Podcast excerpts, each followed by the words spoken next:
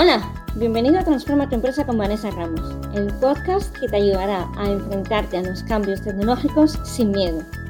Yo soy Vanessa Ramos, ingeniero técnico en informática de vocación y apasionada de las tecnologías y las personas. En cada episodio compartiré con vosotros técnicas y herramientas para mejorar vuestra empresa gracias a la tecnología. Eso sí, siempre explicada para humanos.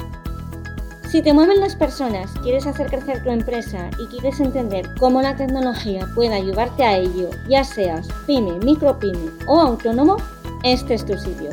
Bienvenido.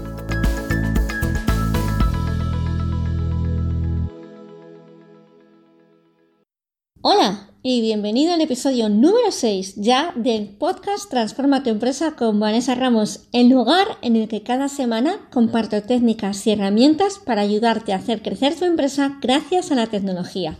En el episodio de hoy quiero compartir contigo mis mejores estrategias para gestionar el miedo al cambio que tienen tus empleados ante la tecnología. Bueno, tus empleados o tú mismo, porque aunque aquí en este podcast en la gran mayoría de ocasiones siempre hablo de empleados, estas técnicas son aplicables a cualquiera de nosotros. Recuerda que como siempre, todas las notas del podcast las encontrarás en mi web vanessaramos.com.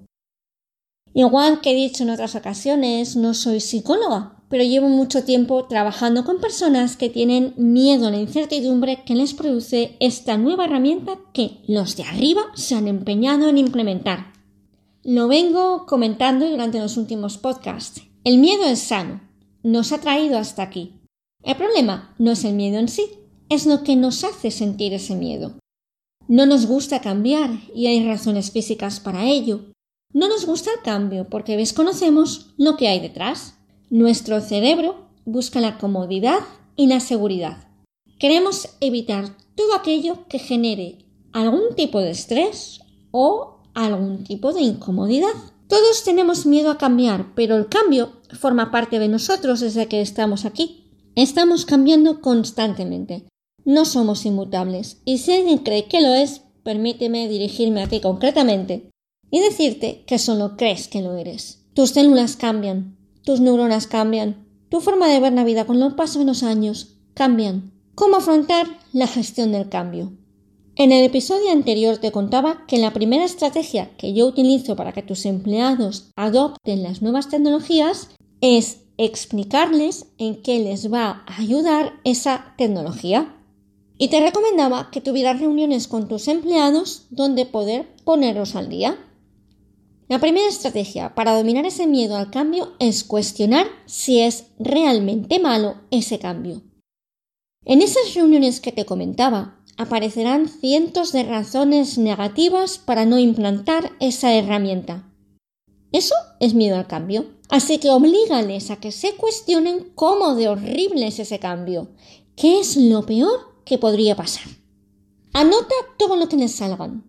Haz un brainstorming ahí mismo, que te digan qué es lo peor que les puede pasar y rebáteles punto a punto cada una de sus objeciones. Si quieres hacerlo bien, llévate todas esas ideas negativas y haz otra reunión donde habléis en un entorno abierto de todo lo que ha surgido. ¿Tienen miedo a que la herramienta les quite el trabajo y ellos se vayan a la calle? Explícales qué esperas que hagan tras la implantación de esa herramienta. Comprométete con ellos. ¿Tienen miedo a que ellos no sepan adaptarse? Comprométete a darles formación. Trabaja en la confianza de tus empleados. ¿Tienen miedo a que hay un castigo? Explícales que el trabajo es en equipo y que los fallos son oportunidades de mejora.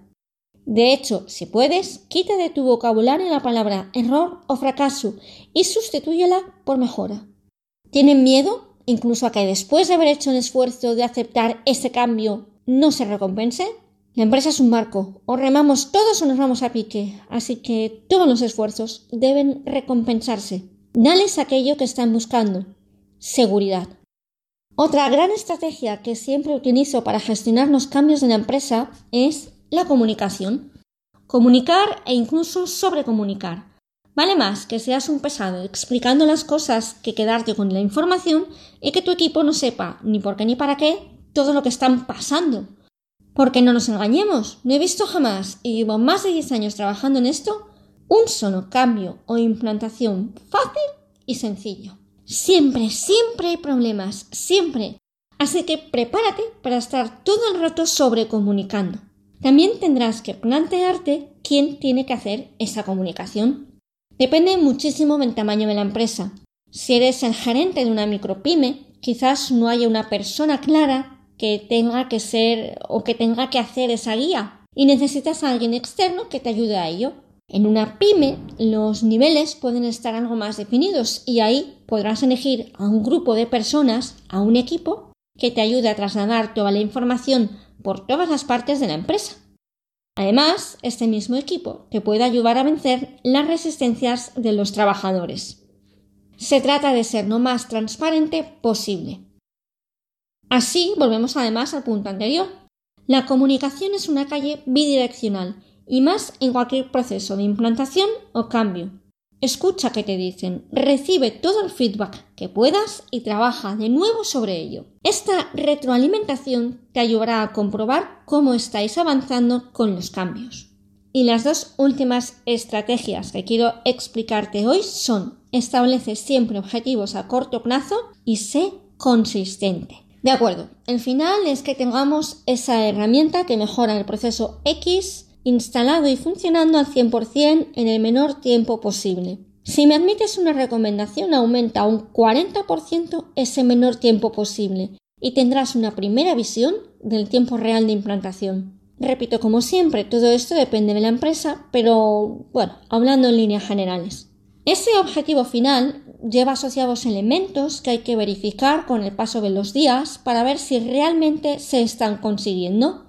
A estas alturas no sé si es necesario que haga un podcast sobre cómo plantear objetivos, ni explicarte que tienen que ser smart. En cualquier caso, si quieres que lo haga, mm, porque no tienes ni idea de qué estoy hablando, déjamelo en los comentarios. Como te decía, tenemos una meta final, a la que solo podemos llegar pasando etapas, como la vuelta ciclista. En muchos casos, la definición de las etapas y de los objetivos ya estará bastante claro. Si no están, toca definirlas y explicarlas a las personas implicadas. Siempre haz un seguimiento de cada una de las etapas. Ya seas tú mismo quien se encarga de llevarlo a cabo o ese equipo que te he propuesto anteriormente, hay que hacer un seguimiento cada cierto tiempo para ver cómo se van quemando las etapas. Esas etapas, esos objetivos a corto plazo son los que tienen que llevarse a cabo en el día a día. Al final, tras pasar por todas las etapas, tendremos cumplido el objetivo principal sin apenas darnos cuenta. Y cuando creas que ya se han cumplido, recompensa a tus trabajadores de alguna forma. Todos los éxitos, por pequeños que sean, han de ser recompensados. Hasta ahora te he dado estrategias para aplicar si eres una pyme o micropyme, pero las mismas, con algunas modificaciones, son las que tenemos que utilizar en el caso de ser un autónomo o incluso si queremos hacer cambios en el terreno personal. Podemos sustituir una, la de comunicación, por otra que he tocado por encima, la de ser consistente o disciplinado. Pero el resto de estrategias podemos aplicarlas exactamente igual. El miedo al cambio puede gestionarse de una forma muy sencilla. Planteémonos si realmente eso nuevo que quiero instalar en mi día a día es tan terrible. ¿Qué es lo peor que puede ocurrir? ¿Que no puedes adaptarte? Te puedo asegurar que hay muchísima gente que ya lo ha hecho y lo más seguro es que haya un tutorial en YouTube explicándote cómo hacerlo. Comunicar el por qué y el para qué quizás no sea como apuntaba antes del todo necesario, pero no viene mal tener un post una nota, alguna imagen que te recuerde cuál es el motivo por el que estás implementando ese cambio o mejora. Vas a liberar tiempo, vas a dedicar dos horas a hacer las facturas en vez de siete. Piensa en una imagen o escribe una frase que te lo recuerde porque esa es otra trampa de nuestro cerebro. Es un poco mentirosillo y de repente te olvidas por qué estás haciendo ese cambio, salvo que lo tengas tremendamente interiorizado o ya lo hayas conseguido. Establece también objetivos a corto plazo y revisa que los vayas cumpliendo. Y no dudes en plantearte un sistema de recompensas. Y sé consistente. Sé consistente en la utilización de la herramienta para vencer ese miedo al cambio. Es verdad que cuanto más sencilla es la herramienta, más fácil es utilizarla y menos disciplina vas a necesitar. Por eso no busquemos herramientas complejas, útiles, sencillas de usar y fáciles de entender. Como conclusión, te recuerdo las estrategias a utilizar. Haz que tus empleados cuestionen cómo de malo es ese cambio y dales seguridad. Sobrecomunica, sé lo más transparente posible. Establece objetivos a corto plazo. Haz un seguimiento y sé consistente.